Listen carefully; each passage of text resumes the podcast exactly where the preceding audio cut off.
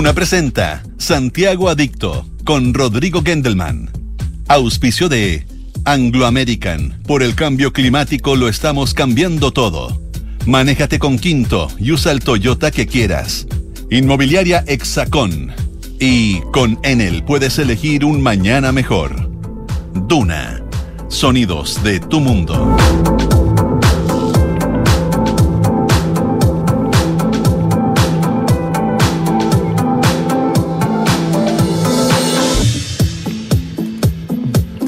Bienvenidas, bienvenidos. Comienza Santiago Adicto en Radio Duna en este mes de febrero con programación especial revisando lo mejor del año. Esos programas inolvidables a nuestro juicio eh, que hicimos, eh, que nos tocó realizar entre marzo del 2022 y el último día de enero de 2023. Un año de entrevistas con cinco programas a la semana. Imagínense la cantidad de buenas entrevistas que hay. Costó hacer esta selección, pero la hicimos con mucho cariño. El 15 de junio del año pasado conversamos con Pablo Kovacevic, arquitecto e hijo de José Kovacevic, más conocido como Pepe, uno de los autores de la UNCTAD 3, el edificio para ese evento tan importante del año 72 que hoy día es el Centro Cultural Gabriela Mistral. Pero durante mucho tiempo, bueno, no mucho, lamentablemente fue la UNCTAD 3, después fue el edificio Diego Portales y terminó después de un incendio convirtiéndose en el GAM. Pero también Pepe Kovacevic, autor junto a su oficina Cárdenas Kovacevic Farrú del Congreso de Valparaíso, de otras obras muy importantes en Chile y también un hombre que participó en la extraordinaria revista de arquitectura AUCA. Vamos a escuchar un poco de música y a la vuelta de la canción viene la entrevista al hijo de Pepe Kovacevic, Pablo Kovacevic.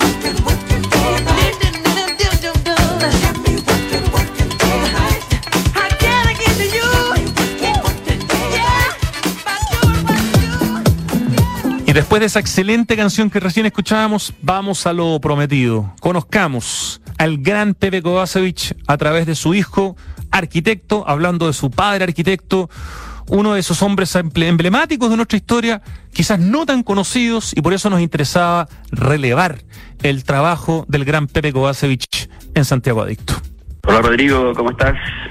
Bien, pues un gusto saludarte. ¿Cierto que les deben escribir la mitad del tiempo a ustedes los Kovacevic sin, sin H, la H, que en este caso no va? En este caso no va, y bueno, también la escriben con, con K. Eh, se escribe, digamos, de todas las formas. Tienes razón, con K al principio. Esto es con C al, principio, y con C, al, final. Al final. Sí, ya, perfecto. Sí, así es. Y tu padre, a quien vamos a homenajear, de haber tenido más problemas porque era Kovacevic Ansic. Ansic, así es. Croata por pues, todos lados. Y el papá originalmente estaba inscrito con la H y él corrigió el apellido a nosotros los hijos y, ah, él también, digamos. De hecho, hay, otro arquitecto que también es documentalista que es Álvaro Kovacevic, pero si no me equivoco, ese es con H al final. Sí, así es, y es, pariente pero lejano nuestro, digamos. Pariente lejano. Bueno, Pablo Kovacevic, nuestro invitado, es eh, arquitecto con distinción máxima de la Universidad Central, tiene un diploma en gestión inmobiliaria en la Católica, ha sido profesor en, distintas eh, eh, universidades, hizo también un curso de marketing inmobiliario. Lo cuento porque en el fondo tú tienes como dividida un poco tu vida hoy día eh, entre la arquitectura y la gestión inmobiliaria. Y un poco lo que me contabas, Pablo, es que eso te permite hacer los proyectos de arquitectura que te interesan y que te gustan y no estar, digamos, dedicado solamente a buscar proyectos de arquitectura, ¿no? Sí, así es. En el fondo, en el, en el tiempo, bueno, eh, de digamos de chico, siempre mi, mi tema eh, estuvo ligado con la arquitectura por mi padre y, y bueno, eh, no, no, no, nunca digamos tuve como otra opción. Eh, en el fondo eh, propia, digamos, o sea, no, no, no, no, a mí me gustaba, siempre lo acompañaba a los proyectos, eh, y, bueno, en el fondo ahí viene como la pasión de haber estudiado la carrera pero al andar, en el fondo, me fui dando cuenta de todas las posibilidades que tiene la arquitectura. En el fondo, que no, no solamente uno se puede dedicar, digamos, al diseño en un 100%, sino que te puede atacar, digamos, distintas aristas que tienen que ver con respecto al, al mercado. Y claramente en el tiempo me fui especializando más en el tema de la inmobiliaria. De hecho, trabajaste como arquitecto un tiempo con un Premio Nacional de Arquitectura. ¿Por qué no nos cuentas brevemente, ya que estamos homenajeando hoy día, aprovechemos de homenajear también a don Víctor? Sí, por supuesto. Bueno, cuando cuando salí de la universidad, eh, bueno, siempre con, con una influencia fuerte del papá. Eh, eh mi papá eh, eh, es un arquitecto muy querido, digamos, en, en, en, en el gremio. y claro, en el fondo, estudiando en arquitectura, siempre me contaba y con todos los tíos. Los tíos, digamos, que, que, que, que frecuentaban mi los amigos de los papás, ¿no? Que eran todos famosos y cracks, pero para ti eran como los tíos, pues con los tíos y claramente cuando pasaban lista, digamos, en algún ramo decían, bueno, hijo Pepe Coase, sí, yo soy hijo Pepe Coase. Pero bueno, siempre con, con una admiración y, y bueno, también el papá en ese sentido eh, fue uno de los, de los que fundó la Escuela de Arquitectura en la Central. Eh, él, siempre fue un, un, académico de la Chile, de su amada Universidad de Chile, junto con los socios Juan Cárdenas y Rolf Farru. Eh, de hecho, estratégicamente su oficina está a tres cuadras de la, de, la facultad, digamos, porque apenas podían, se, escapaban, digamos, a la facultad. Mira. Eh, y bueno, y él fue uno de los formadores de, arquitectura de la, de, de, la central y con una fuerte influencia claramente de profesores de la Chile. Entonces me encontraba con muchos, eh, como te digo, tíos eh, de, de, en, en la escuela y claro, se me hizo ahí súper como... como como agradable, digamos, toda la, la, parte formativa. El papá era súper poco influenciable en, en, cuanto a la formación, al revés, respetaba, digamos, que uno tomara, digamos, su propia influencia. Y, mm, y bueno, efectivamente cuando salí de, la, de la carrera, teniendo la opción de irme a trabajar a la oficina de mi papá, opté por mandar currículum como cualquiera. y, y ahí enganchó don Víctor, pues me llamó a su oficina. Don Víctor Gavins, para que quede don claro. Víctor Gavins. Premio Nacional de Arquitectura 2020, si no me equivoco. No, 2000, perdón, como 2020, 2000, eso quise decir. Sí, bueno, y claro, eh, arquitecto de la Católica, eh, en la entrevista me miraba, me miraba, mientras yo le, le, le contaba, digamos, lo, lo, lo, que había, lo que hacía, y, me decía, cuéntame la firme, Pablo, venís aquí a, a, a a un poco ver, lo que nosotros hacemos para después irte a trabajar con tu papá. Para copiarnos después, ¿ah? claro. Entonces, bueno, nada, pues al final trabajé dos años ahí, eh, fue una tremenda experiencia, una tremenda formación, la partida, digamos. Eh, prácticamente todo lo que uno aprende en la universidad parte de cero, porque una eh, es entrar a la, a la, a la realidad y claro, fue una linda experiencia y, y, también, eh, en el fondo, don Víctor, una persona muy cariñosa, muy cercana a mi padre también, en el fondo, entonces al final uno se, se movía, digamos, en, los mismos círculos. Qué interesante. Bueno, metámonos, Pablo Kovacevic, un poco en, en, la historia y en la vida de tu padre. Se cumplen este mes cinco años que tu padre murió, ¿no es cierto? Así es. El 10 cumplió cumplía 89 años, el día de este mes, y el 27 falleció, digamos, de, hace cinco años. O sea, junio es un mes muy simbólico para ustedes como, como familia. ¿Hasta qué edad vivió entonces? ¿Hasta los 80 y... 84. 84. Qué, qué maravilla haberlo tenido hasta los hasta los 84 años. Eh, bueno, tu padre, eh, como dices tú, eh, estudió arquitectura en la Universidad de Chile, Pepe Kovacevic Ansic, José Kovacevic Ansic. Cuéntanos dónde nació tu papá, porque también dónde nació tiene que ver con su origen croata. Sí, mi, mi papá nació en Porvenir, siete mesinos. En Tierra del Fuego. En Tierra del Fuego, siete mesinos, y es zurdo, me encima. Eh, eh, bueno, él en el fondo, claro, se adelantó porque claramente estaba planificado para que para que pudiera nacer en, en, en Punta Arenas, donde había más, más digamos, eh, en el fondo con mejores condiciones, y nació en Porvenir eh, el, mi bisabuelo, José Kovacevic Costa, eh, llegó, digamos, de, de, la isla Juar de Croacia y eh, de alguna forma colonizó la zona junto con otros con otros inmigrantes. Eh, y claro, ahí nació el papá y bueno, de ahí viene, digamos, toda la, familia. Tu padre estudió en la Facultad de Arquitectura de la Chile, tuvo distinción también unánime, se tituló el año 1961 y fue profesor de, de, taller también en, en, la FAU, ¿no es cierto? Así es. Claro, el papá estudió en arquitectura en la Chile eh, y eh, claro, en el fondo siguió siempre, digamos, como, como docente, fue pues, él, hacía el taller de quinto año eh, de arquitectura en la facultad. Bueno, tu padre, eh, solamente por una, una cosa que hizo en su vida, ya merece, digamos, quedar ahí eh, en, en, entre los legendarios, porque es uno de los cinco arquitectos que diseñaron y, y construyeron la UNCTAD 3 junto a Hugo Gaguero, Juan Echenique, José Medina y Sergio González. Eh, un proyecto impresionante que se hizo en menos de un año, en 275 días. ¿Qué, qué contaba tu padre? Eh, tú que pudiste aprovecharlo hasta una edad tan bonita y, que probablemente más de alguna vez se debe haber comentado lo de la UNCTAD. ¿Qué contaba de esa, de esa hazaña y, cómo le tocó a él llegar a ese proyecto? ¿Cómo, cómo fue uno de los eh, cinco arquitectos elegidos, había un vínculo, no sé, con Miguel Launer que estaba en la Cormu. Cuéntanos un poco de esa etapa de tu papá que es tan importante en su historia, ¿no?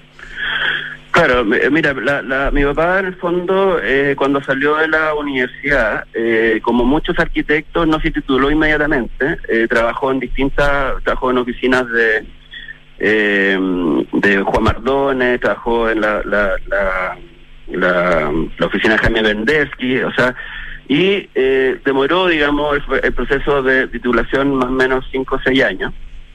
Eh, y el año 61 se titula, eh, se titula con honores, y se asocia con Juan Cárdenas y Raúl Farrú para armar CCS Arquitecto. ¿ya? Una, una sociedad que duró 55 años. Cárdenas Kovacevic Farrú, gran Cárdenas Farrú, claro.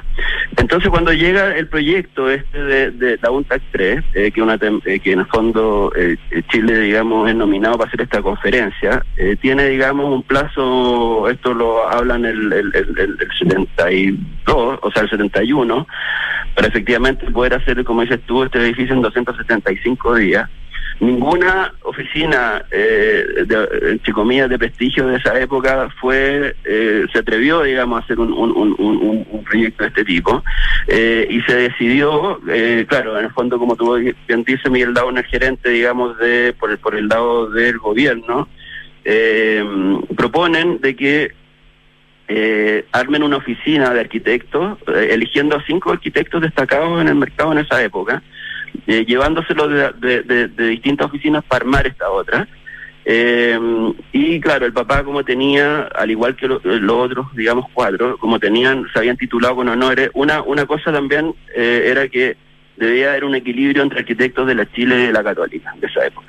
Eh, y el papá claramente, eh, habiéndose recibido, era muy muy bien, digamos, valorado en el medio, eh, se había recibido con honores, había obtenido premios, etcétera, es parte de uno de los quintos seleccionados y claramente aceptan el desafío. El papá abandona la oficina Cárdenas Kovacic Farru por, por un año, digamos, que en el fondo pide permiso dentro de la oficina para partir, digamos, a, este desafío. Claramente los socios, digamos, que, que siempre se apoyaron entre sí, eh, dieron este paso. Eh, era, un honor para la oficina también, ¿no? Era, era, un, tremendo currículum.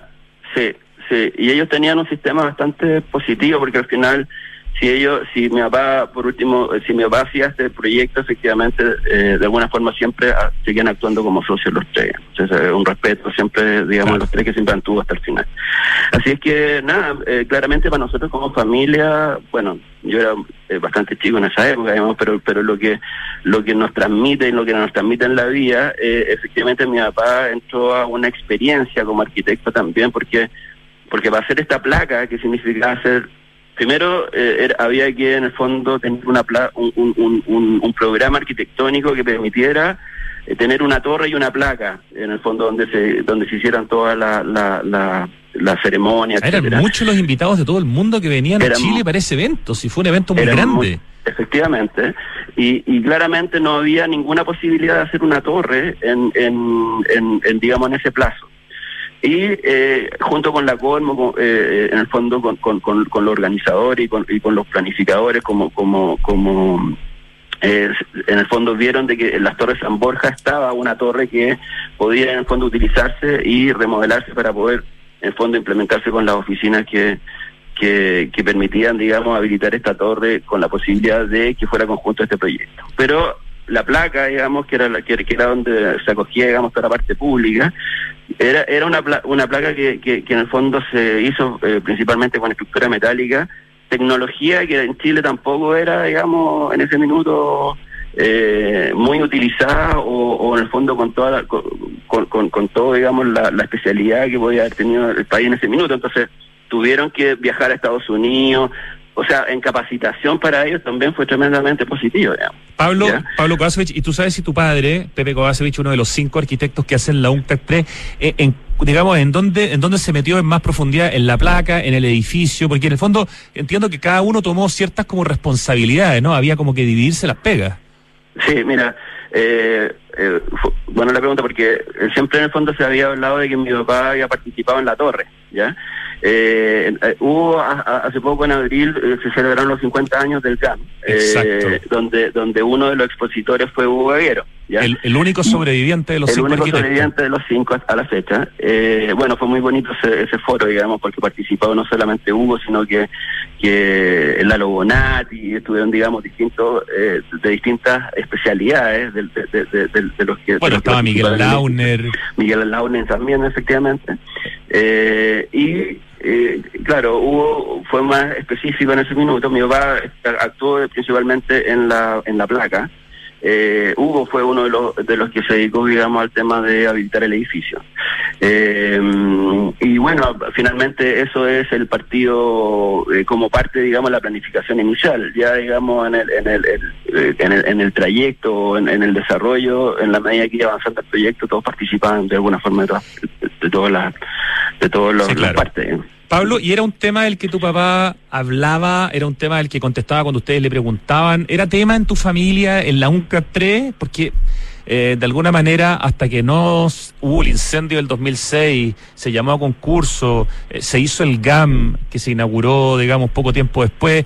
Eh, del edificio no se hablaba mucho, ¿no? pero de repente volvimos a hablar del edificio y empezamos a acordarnos, los que éramos muy chicos y los que no habían nacido, de que ahí había habido un proyecto impresionante que evidentemente había sido como tapado por la dictadura porque no quería que nadie se enterara de lo que de la proeza que había sido la UNCA 3 y por algo ponen ahí mismo, digamos, eh, varios de los poderes juntos al principio y finalmente queda eh, el Ministerio de, Defensa en la última en la última etapa. Pero ¿era un tema del que tu papá hablaba, el haber sido partícipe de la UNCA 3?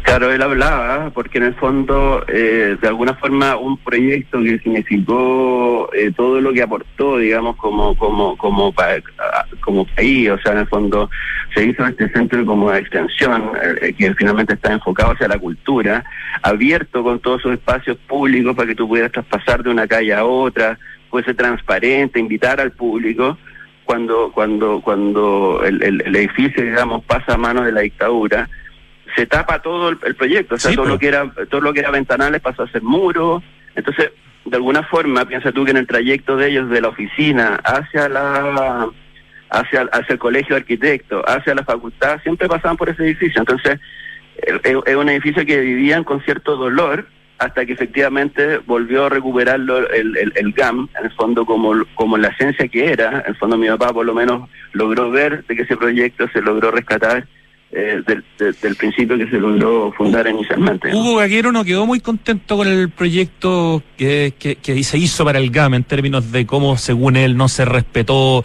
el edificio de la UNCA 3. ¿Tu papá qué, qué decía respecto eh, del GAM versus la UNCA 3 en términos de la arquitectura? Claro, lo que pasa es que mi papá eh, en sí era una persona bastante conciliadora en, general, digamos. Sí, era un tipo muy propositivo, ¿no?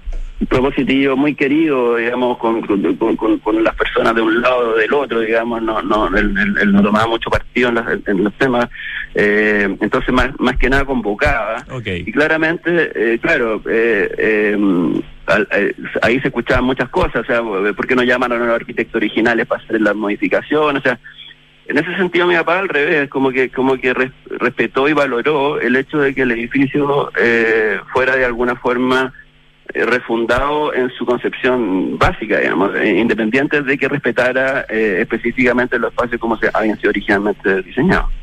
Perfecto. Hay una cosa bien impresionante. Tu padre es, como decimos, uno de los arquitectos de la UNCTAD 3, que es el proyecto ícono, pero por lejos en términos de obra de el gobierno de Salvador Allende. Está bien, hay un montón de, de, espacios de vivienda que son importantes, pero, pero la UNCTAD 3 es, de alguna manera, la joya arquitectónica de la Unidad Popular.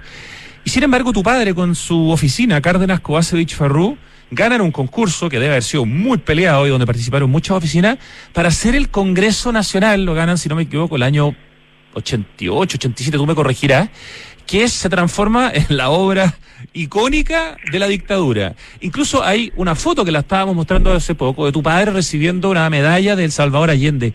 ¿Cómo tu papá pudo trasladarse, funcionar de un mundo de, digamos, de trabajar para, para, la, para el icono de la UP a trabajar para lo que terminó siendo el, el, el icono, digamos, del, de la dictadura. ¿Cómo, cómo, logró, ¿Cómo logró salvaguardarse? ¿Cómo logró que ganar el concurso y que no dijeran, ah, no, ese Pepe Kovacevic debe ser comunista porque trabajó en la UNCTAD 3 fuera? No sé, me, me cuesta entenderlo. Sí, eh, bueno, es muy bueno el punto porque se conversó harto en ese minuto también. Eh, eh, esto fue en el año 88, se juró el proyecto en junio del 88.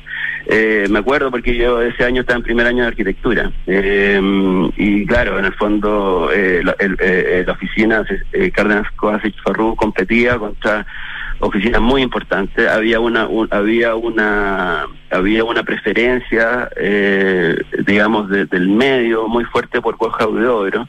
Que, salió segundo que salió segundo y que el proyecto de alguna forma también salió a la luz eh, un poco antes, digamos, porque y un proyecto eh, que, que, que, que, desde su experiencia, de, además una arquitectura que, que, que, ya él había trabajado en París, digamos, en mucho tiempo, digamos, Francia, eh, bueno, claramente había ahí preferencias y, y, y la oficina de, de, de CCF, si bien era importante en el medio, se hicieron un currículum tremendo en lo que era el tema de los concursos. Eh, yo, yo, diría que la oficina de ellos eh, fue la más importante en esa década eh, con respecto a los proyectos. Cualquier proyecto que salía en el fondo a concurso se lo ganaba, digamos, la oficina. Agarraron muy buena experiencia en distintas áreas, o sea, no solamente en los edificios públicos, sino que también en la parte de vivienda social, de la parte de salud, o sea, tenían una oficina muy bien armada. ¿Hasta cuándo, perdona, eh, existió Cárdenas Kovacevic Ferru como oficina?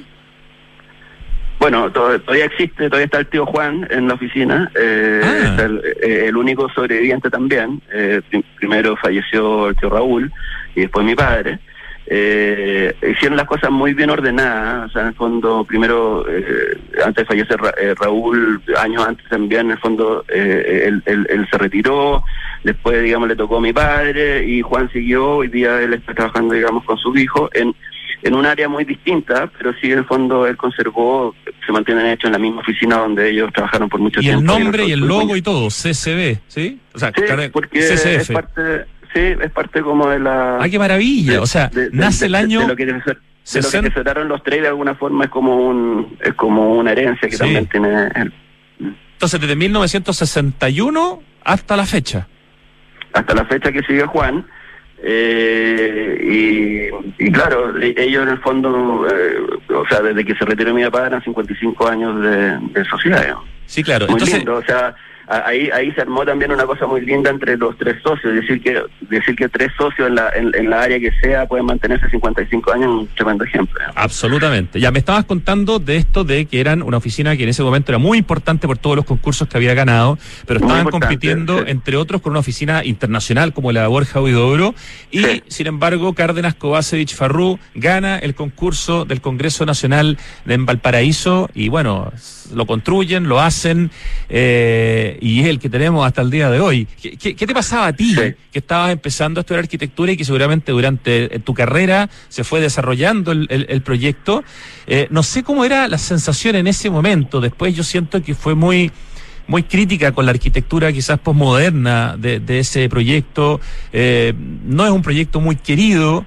Eh, quizás evidentemente también porque representa de alguna manera desde donde el origen que tenía, ¿no? Pero ¿cómo, viviste tú y cómo fue para tu padre eh, esta obra? Porque en términos de metros cuadrados, sin duda que fue un, hito, una cosa gigantesca, ¿no? Más de cerca de 60 mil metros cuadrados construidos, pero con, con varios como, ¿cómo diría yo? Con varios matices. Sí, bueno, eh, es súper importante el tema porque como, como te decía en el fondo con los concursos ellos lograron un prestigio que hacía además que su pensamiento en el fondo político, entre comillas, que lo tenía cada uno en particular, no solamente eran, tres socios, los tres no pensaban lo mismo, digamos, tenían distintas eh, como, como tendencias eh, y claramente ellos, ellos eh, su arquitectura o la arquitectura estaba por sobre un pensamiento político y, y lo hicieron bastante transversal. Entonces, si bien ellos no eran los favoritos, eh, como te decía yo, para, que ganaran el, Congreso, cuando se jura, eh, claramente el, Congreso traía varias cosas, porque en el fondo se estaba colocando un Congreso en Valparaíso y no en Santiago. O sea, eh, se estaba descentralizando, ¿no? Si, bien se, justificaba por un tema regional, también separaba los poderes, había todo un tema como conflictivo en la, en la, parte del uso, y claramente el edificio, además, cuando se jura, eh, se, sale también en las noticias en esa oportunidad eh, cuando Augusto Pinochet recorre, digamos, los proyectos y dice ese es, en el fondo, eh, se interpreta como que él lo elige eh, y no que hay un jurado detrás. Entonces, eh, queda totalmente absurdo porque acá hay un jurado detrás que lo eligió, digamos, dentro de todos los proyectos, se demoran tiempo, digamos, en hacer este tema. El presidente del jurado era Modesto Collado, si no me equivoco. Sí, así es, así es. Okay. y bueno, efectivamente eh, yo te diría que mi papá y la oficina que recibieron, digamos, eh, finalmente esto se transforma en un, en, un símbolo, como decís tú, de la, del gobierno militar. Eh, claramente e, ellos de alguna forma fueron como en el fondo fieles a su proyecto de principio a fin. O sea, ellos ellos lo diseñaron, lo diseñaron con todo el amor que hacían todos los proyectos, eh, lo, lo, justificaron, lo, lo fundamentaron y cuando te, habían foros en los cuales salían ellos en la defensa, la verdad que eh, así como habían argumentos en contra, también ellos lo defendían bastante bien, digamos. Entonces, eh, el edificio funcionó, se planificó, se hizo y, después en el tiempo también hubo transformaciones en las cuales cualquier transformación que se hacía del edificio lo seguían llamando a ellos un proyecto eh, importante. ¿Estás ahí? ¿Sigue estando Pablo? ¿Perdón? Sí, no, pensé que te me había, te me había escapado. Estamos conversando con el arquitecto Pablo Kovacevic sobre su padre, el destacadísimo arquitecto José Kovacevic, Pepe Kovacevic, eh, integrante por 55 años de la oficina Cárdenas Kovacevic Farrú, uno de los cinco arquitectos de la UNCTAD 3, eh, un hombre que también junto a la oficina tuvieron que liderar la revista AUCA, probablemente la revista de arquitectura más importante de la historia de Chile desde el año 74 en adelante, cuando todos los demás fundadores se tienen que ir de Chile o, son, no sé, encarcelados. ¿Cómo, ¿Cómo es ese trabajo? Porque en el fondo le dedican más de 10 años a la revista AUCA y básicamente que la dirigen entre los tres, entre Cárdenas, Cobesevich y Farrú, toman la dirección ejecutiva de la revista AUCA, Pablo? Bueno, efectivamente la, la, revista OCA que, empezó en 65 y llegó hasta el 86, en el fondo, se publicaron 51 números, ¿ya? Eh, en el número 26, que coincide con el septiembre 74, eh, eh, en el fondo, como bien dices tú, directores que, que, que, que en el fondo estaban siendo parte de este grupo, porque eh, si bien en el fondo CCF se hizo cargo a partir del, del, del, número 26 de, de septiembre del, del, 74, siempre participaron antes, o sea, también eran directores. Lo que pasa es que ellos quedaron, digamos, en el funcionamiento y de alguna forma el resto tuvo toda esa contingencia. Déjame, eh, déjame leer un torpeo que tú me mandaste. A ver, Abraham Shapira, director hasta entonces, tuvo que irse de Chile. Miguel Launer fue apresado y exiliado con su mujer Ana María Barrenechea. Ricardo Tapia y Hernán Bem, también miembros del comité editorial, tuvieron que abandonar la revista. Osvaldo Cáceres, que murió hace poquitito, cronista frecuente, también fue apresado y fue marginado de la vida profesional durante algunos años.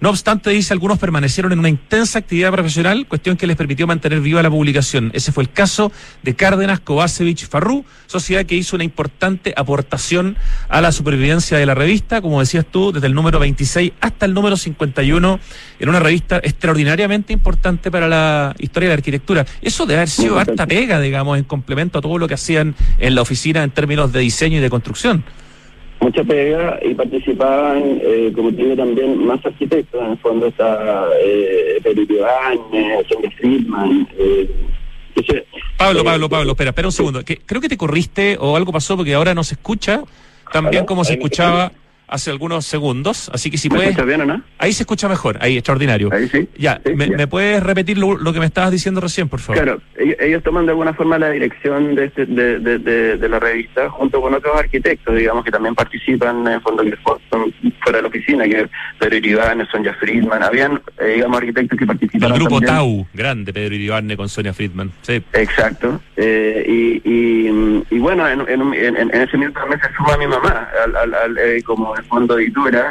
eh, de, la revista. Ah, mira, tu mamá era, eh, era diseñadora, había conocido a tu papá estudiando arte en la Chile, ¿no?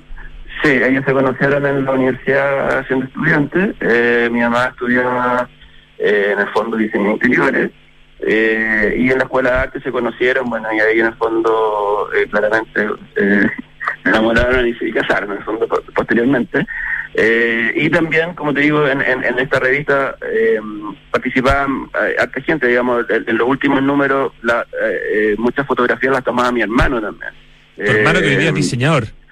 Mi hermano es diseñador gráfico, vive en Estados Unidos, tiene un tremendo talento, digamos, en toda la parte artística, y él claramente en los últimos números aparece, digamos, dentro de la, de la, de la, de la edición como, como parte de la fotografía. Asumo que en tu casa, Pablo Kovacevic Espinosa, está la colección completa de la revista AUCA, ¿no? Sí, tenemos varios tomos. Eh, me imagino, me imagino. tenemos, uno, tenemos uno por, por, por, familia, sí. Excelente. ¿Y empastado o las tienen de, de una, así separaditas? Empastado. Empastado, ya. Perfecto. Y, y bueno, tu padre, me decía, se conoció con tu, con tu madre en un vínculo con el arte y tu padre era también un destacado acuarelista. Eh, hay unos trabajos hermosos que se pueden ver en una página web y también en una cuenta de Instagram que ustedes crearon. Sí, así es. Eh, bueno, el papá, digamos, eh, el papá en todo lo que hacía era una persona muy disciplinada, perseverante sobre todas las cosas, muy dedicado a todo lo que, o sea, todo lo que todo lo que él emprendía lo, lo hacía, digamos, eh, de, la, de la mejor forma y de, excelencia, digamos. Entonces, en sus minutos se dedicó al tema de la. Em, empezó, digamos, a, eh, a trabajar el tema de, de, la acuarela. eh, con, con Hardy Stua. Ah, eh, ya, tremendo claro, maestro. Exacto, tomó clases con él. Después, bueno, eh, claramente ahí hubo una amistad. Eh, trabajó en talleres, papá hizo exposiciones de- en, en- su minuto también de, de, abuela. Y claramente, eh, después de, una cuando falleció también, eh, quedamos ahí con una colección importante de, acuarelas de él, que, como dices bien tú, se hizo una página web donde, donde aparecen, digamos, las acuarelas y, también un Instagram donde también se pueden ver. A ver, la página web es www.jca por José Kovacevic Ansich, jca.kovacevic.com. Acuérdense que el Kovacevic de esta familia es sin H. Www.jca.kovacevic.com y el Instagram es arroba José Kovacevic A, no, José Kovacevic, José Kovacevic Acuarelas, ¿cierto? Sí, así es. Ya, para Así que puedan conocer el trabajo precioso, de muy buena calidad de tu, de tu papá. No hemos nombrado, y ya nos va quedando poco tiempo, algunas de las obras más importantes de la oficina en más de 50 años, porque hablamos mucho rato de la UNCA 3, que fue que la, como la pega de tu papá, que se tomó un año de la oficina. Hablamos del Congreso de Valparaíso, que fue este concurso tan importante y también polémico que le gana la oficina, pero resulta que entre el año, no sé, solamente entre el año 80 y el 96 hay proyectos como, por ejemplo, la Intendencia de Valparaíso, que es un proyecto bien importante. Muy eh, importante. ¿Cierto? Que está ubicado ahí, no sé, pues en el, en- en el plano ahí en Valparaíso, en un lugar Exacto. estratégico. Eh, está un proyecto que no se hizo, pero que lo ganaron con concurso, el Centro Cívico de Las Condes, el año 80. ¿Dónde se iba a hacer ese centro cívico que al final no se hace, Pablo? Mira, ese es un proyecto eh, súper importante para la oficina. En su minuto, esto fue el año 80. Eh, un proyecto de 35 mil metros que se, que se, en el fondo se hizo por concurso público. Eh, lo ganó la oficina y se ubicaba al final del Parque Araucano, en el fondo de Manquehue hacia la cordillera. Era como el O remate sea, del lo que hoy día es el comienzo del Parque Juan Pablo II. Claro. Ya. Eh, eh, ahí en el fondo se instalaba el edificio eh, y viene justo cuando se, se jura este proyecto y se, y se premia, etcétera, y todo el tema, y antes de partir viene el cambio de, en, ese momento la, la Municipalidad de Las Condes abarcaba Vitacura y Olanechea. Por lo tanto, ese era un, era, era un punto, digamos, muy estratégico para que efectivamente se instalara la, la, municipalidad. Pero pero viene el cambio y, y se separan la municipalidad de Las Condes, Vitacura, Los Nechea y queda, y, y si el edificio se hubiera hecho ahí, hubiera quedado, digamos, en el límite de la comuna.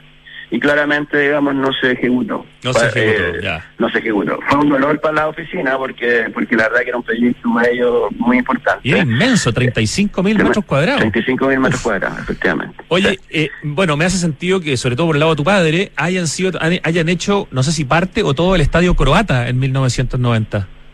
Que hoy día es el estadio, bueno, era el estadio yugoslavo y hoy día el estadio croata, ¿no? Sí, correcto. Bueno, claro, ahí también efectivamente eh, ellos tenían, eh, eh, efectivamente, hicieron el, el estadio croata completo, eh, remodelando, digamos, lo- ciertas cosas como el gimnasio, etcétera, fueron, en el fondo lo incorporaron como parte de la fachada. Eh, pero claro, le dieron un orden distinto a lo que era el estadio en su minuto y, y hoy día efectivamente, como dices tú, el estadio croata y, y- es una obra en el fondo eh, privada, pero que efectivamente también se hizo por concurso. Y un proyecto que yo creo que todos conocemos, por lo menos por foto, porque siempre usa su edificio para su publicidad, que es el Hotel Termas de Chillán, del año 95. Del año 95, claro. El Gran Hotel de las Termas Chillán también se hizo por concurso público. Es un edificio de 11.000 metros cuadrados. Eh, y te diría que es uno de los últimos edificios como emblemáticos de la oficina, como importantes eh, que se hicieron. Eh, y, claro, en el fondo, eh, ya en, en- en un rubro distinto que es hotelero y, y- y bueno, con unas especificaciones increíbles. O sea, eh, ellos manejaban muy bien el tema de, de- de cómo se ellos al manejar digamos todos estos edificios públicos con todo lo que se alajaba etcétera tenían muy buenos digamos eh, eh, en el fondo candidatos para poder en el fondo alajar este tipo de, de- edificios. Después viene el 96 el Archivo Nacional, en el fondo que son un, edificio de 22 mil metros cuadrados, eh, que también en el fondo es un, es un proyecto bastante, eh, digamos, importante por los metros, digamos, que se hicieron en, en ese minuto. De los de las decenas o cientos de proyectos de la oficina, ¿hay alguno que se me esté quedando fuera del tintero que tú quieras destacar? Eh, yo sé que hay otros edificios importantes también en Valparaíso de, gran tamaño, pero eh, no sé, hicieron centros cívicos, hicieron juzgados, hicieron aeropuertos, hicieron cajas de, empleados públicos. Eh, la verdad que municipio, hay mucha obra de Cárdenas Kovacevic Farrú y no sé si hay alguno más que a ti te gustaría poner en valor. Yo te diría que ponte tú el, el, eh, lo que hiciste en el 80 con la Intendencia de Valparaíso y el 82 con el edificio Centenario, ahí se creó urbanamente un, un, un, punto de desarrollo importante, porque son además en el fondo tres torres, eh, de distintas, digamos, eh, eh en el fondo forma, pero pero pero en el fondo fue, fueron proyectos que desarrollaron ellos, anticipándose de alguna forma lo que venía después que iba a ser el Congreso. O sea, ellos en, en Valparaíso intervinieron bastante, digamos, el, el, plano, lo conocían en, el fondo como a poder también rematar en un proyecto como que como que propusieron, digamos, del Congreso. Yo diría que esa obra es, es, re importante, pero pero claro, ellos tienen tienen mucha mucho currículum, mucho mucho edificio ejecutado en distintas parte de distintas cosas. Entonces, eh, el tema de la vivienda social también yo lo destacaría. Eh, es una problemática que, que, la hemos abordado eh, los arquitectos porque es un tema que se necesita en el país. hay, hay arquitectos que han hecho mejores soluciones que otros, pero, pero ellos trabajaron mucho el tema de la vivienda social eh, participaron en muchos concursos de eso, fue lo que les permitió también los últimos 10 años pues dedicar a un tema inmobiliario ya particular, haciendo inversiones y pudiendo hacer, digamos, conjuntos eh, sociales y, ya en forma privada.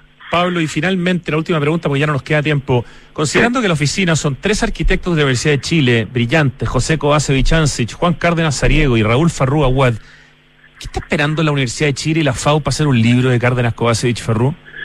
Pucha, sería un tremendo homenaje a ellos. O lo tiene que hacer ARQ de la Católica, que termina haciendo la, pega, o lo tiene que hacer Constructo con la Janet Plaut y Marcelo Sarovich.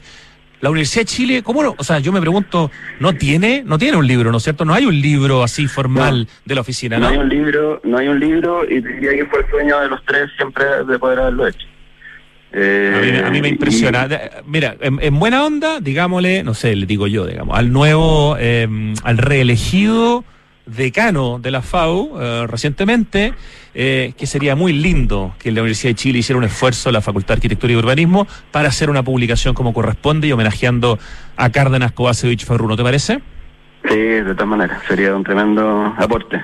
Extraordinario. Pablo, una última frase o reflexión con la que quieres que nos quedemos eh, en la memoria cuando pensamos en José Pepe Kovacevic, fallecido hace cinco años y que este mes habría cumplido 89, ¿cierto? Eh, 89, sí, así es. Nada, eh, decir en el fondo lo, lo, importante que fue su ejemplo con respecto a la pasión eh, que volcó con, la arquitectura y, cómo fue tejiendo en el tiempo eh, junto, junto a los socios, junto a, a la familia, junto a todos de alguna forma un norte que trazó en su minuto y que se pudo cumplir dado las características, como te decía yo, de la personalidad que tenía mi papá y, y que siempre en el fondo era un propositivo, tiró hacia adelante y nada, pues pura, pura admiración finalmente. Qué bonito, qué bonito. Un gran abrazo para tu familia, para tus hermanos, hermano y hermana, para tu madre para los sobrevivientes de la oficina Cárdenas Kovacevic Farrú. Y muchas gracias, Pablo, por ayudarnos con todo el material que nos estuviste mandando durante algunos días para poder hacer este homenaje a Pepe Kovacevic. Pablo Kovacevic, un tremendo abrazo, muchísimas gracias.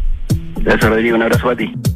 Qué bonita conversación. Aprovecho a agradecer una vez más a Pablo Kovacevic por poder hablar de su padre, un hombre al que además tuve la suerte de poder conocer de admirar, eh, al igual que a Pablo, a quien también conozco hace muchos años, así que qué bonito recuerdo y qué, creo yo, merecido homenaje. Vamos al corte y sigue Santiago Adicto. Papá, en las noticias dicen que este año hubo más lluvia y nieve que otros años. Sí, Benjita, pero aún tenemos sequía. Papá, ¿por qué se ha llovido más? Sí, Catita, es verdad, ha llovido más, pero no es suficiente. Estas lluvias no van a solucionar más de una década de sequía. Por eso no podemos relajarnos si queremos seguir teniendo agua, así de simple. Entonces, papá, ¿qué hay que hacer? Por ejemplo, demorarse menos en la ducha. Fácil. Sí, sí, el Benja se demora un montón. Hoy más que nunca, cuidemos el agua. Cada gota cuenta. Te lo recuerda Aguas Andinas. Hola, mi amor. Hola, hola, ¿cómo estás? Bien, o sea, más o menos. Acabo de colgar con el taller y el auto lo tienen la otra semana. Chuta, ¿y qué vamos a hacer para el turno del colegio mañana? ¿El turno? Tranquila, manéjate con Quinto. ¿Quinto? Sí, Quinto, una app donde eliges el Toyota híbrido que quieras y lo usas por el tiempo que necesitas. En tu caso, una RAP 4, para que te quepan todos los niños. Grande Quinto. Descubre nuestros nuevos puntos de retiro y conoce todos nuestros modelos híbridos descargando la app Quinto Share. Quinto. En pleno barrio El Golf se emplaza edificio Isidora y Benjamín de Inmobiliaria Hexacón. Una experiencia única de diseño, arquitectura y conectividad en una de las esquinas clave de Las Condes. Isidora y Benjamín es un proyecto boutique con exclusivos departamentos de uno y dos dormitorios, algunos con jardín privado y cuatro penthouse en el último piso. Conoce más en www.exacon.cl. Si queremos cambiar el mundo, primero tenemos que cambiar nosotros. Por eso en Anglo American estamos cambiando nuestra forma de hacer minería con medidas que contribuyen a la lucha contra el cambio climático. Como parte de nuestras acciones, pusimos en marcha la primera planta de hidrógeno verde para minería en Chile y el primer camión minero impulsado por hidrógeno verde del mundo. Porque si el cobre es determinante para el futuro, su producción también debe serlo. Por el cambio climático, lo estamos cambiando todo. Anglo American. Conoce qué más estamos cambiando en chile.com angloamerican.com. El robo de cables eléctricos para extraer cobre es una práctica delictual que ha crecido mucho en el último tiempo. Esto pone en serio riesgo de accidente a quienes cometen el ilícito y también a los técnicos que realizan el mantenimiento de las redes de distribución. Además, afecta la calidad del servicio eléctrico del sector donde ocurre el delito, dañando la calidad de vida de los vecinos y la comunidad. Ayúdanos a cuidarte. Denuncia este delito de manera anónima al 600-696-0000. En el Esto es Santiago Adicto en Radio Duna.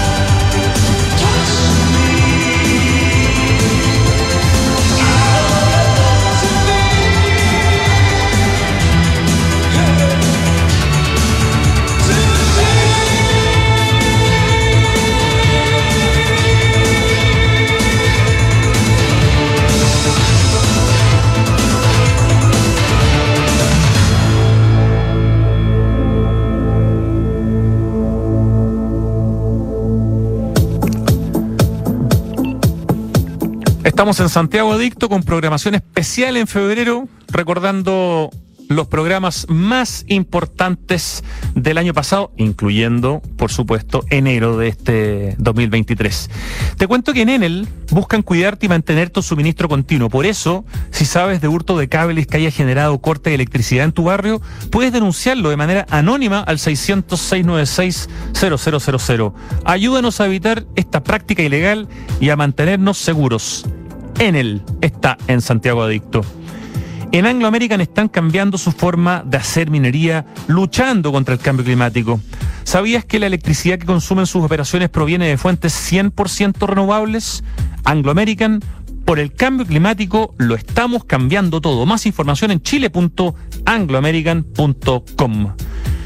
Es verdad que tuvimos algo más de lluvia y un poquito de nieve el año pasado en Santiago, pero ojo, esto no soluciona más de una década de extrema sequía.